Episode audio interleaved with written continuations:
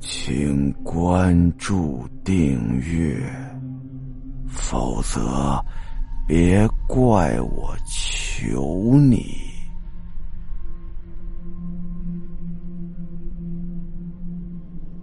诡异病房。李明和阿亮是好朋友。这李明啊，是一个恐怖小说的作家。最近呢，因为肠胃炎住院了，一直都没有更新小说。好不容易出院了，阿亮到家来看他，询问询问病情，关心关心李明。两人聊着天啊，聊着聊着就聊到小说上了。阿亮也是李明的忠实粉丝呀，就问李明最近有没有什么新作呀？李明就说了：“哎呀。”这个倒是写了一点恐怕这也是我的封笔之作了。以后不想再写了，信不信由你啊。这个故事是我的亲身经历，我也不想再提了。说着呀，顺手拿出一个 U 盘递给阿亮，这是个短篇小说，呃，都在这 U 盘里头了，你可以拿回家看看。至于以后这小说发不发表嘛，我倒是还没有想好。话说到这儿的时候啊，阿亮就发现李明的脸色有些苍白，眼神中透露着些许的忧郁，面容也是消瘦了很多。阿亮就想啊，这是不是住院住的大病初愈？这人的脸色应该都是这样吧？阿亮接过 U 盘。啊，好，我一定拜读。但是你放心啊，我肯定不会给你，我肯定。但是你放心啊，我肯定不会给你乱传的。等晚上回到家，阿亮把 U 盘插到电脑上，就准备去欣赏欣赏这篇大作。但是啊，插上 U 盘之后，就觉得这个氛围不够，又起身去把屋里的灯关了。然后呢，又拿了瓶水，点了根烟，准备来看这篇文章。结果等他坐到电脑桌前的时候，发现 U 盘里的文本已经被打开了。是我打开的吗？我怎么不记得？当时啊，阿亮也没多想，一看那个文本的题目，就是《诡异病房》。通篇呢。是以李明本人的视角写的，你看我这故事，故事里头套着故事。哎，以下呢，我会以李明的第一人称把这个故事先讲一遍。我叫李明，平常没事的时候啊，喜欢写一些恐怖文章。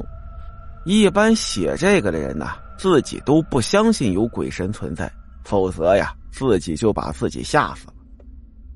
我也一样。前一阵儿啊，某天晚上的深夜，我又写出了一个非常恐怖的故事，准备发到网上的时候，猛然间就感觉一股浓浓的凉意从背脊后面压了过来。当时正是夏天呐，怎么会有如此寒冷的感觉？我猛一回头，隐约感觉到有一个白影一闪，没入了墙中。我使劲揉揉眼睛，什么也没有。居然一个写恐怖故事的人也会出现幻觉，哼，真可笑啊！我并没有在意，回身就把这篇文章发表了，之后就熄灯睡觉了。正在睡得迷迷糊糊的时候啊，就感觉那股凉意又在我的身边开始弥漫。恍惚之间，总觉得床边站着个人。等我睁眼的时候，只看见惨淡的月光，而那团凉意却渐渐的侵入了我的体内，慢慢的汇集，最后。所有冰冷的感觉全都集中在我肚子上，然后就好像有一只冰冷的手在我肚子上重重一击，我啊的一声惨叫，腹部就跟针扎的那么疼，一个披头散发的女人伸出枯瘦的双手抓着我，透过她散落的头发，我看见她的脸在月光的映衬之下是如此的渗人，惨白的脸上只衬托出黢黑的眼睛，还有鲜红的嘴唇，但我扭曲的脸恐怕比她还要可怕呀！你怎么了？女人焦急的问道：“我，我肚子疼，快带我去医院啊！”女人伸，女人伸手揪住自己的脸的一侧，猛地一扯，一张白白的面膜让她给扯下来了，然后露出清秀的面容。她把面膜扔到地上：“老公，你挺住，我叫车去。”坐在出租车上。我的手捂着肚子，豆大的汗珠就像雨点一样从头上滚落。老婆不断的催促着司机让他快点儿司机呢也只是答应一声，说是已经很快了。这车呀，飞快在寂静的街道上飞驰，平常不远的路程，我当时感觉到非常非常的漫长。终于，伴随着一声刹车声，车停了。到了，司机回头说了一句，面目略显狰狞。我向车外望去，医院的十字标识在夜空中闪烁着。进了医院之后，医生安排住院，最后就住进了二楼的一个病房里。病房里头。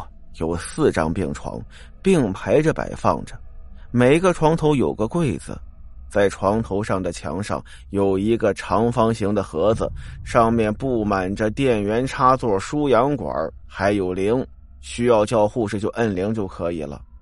天花板上的日光灯照射下来的白光，使得整个病房显得静谧诡谲。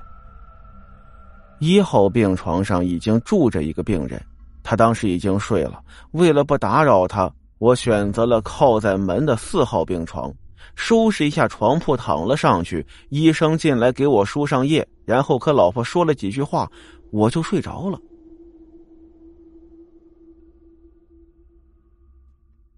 好了，今天的故事到这儿，咱们下集再见。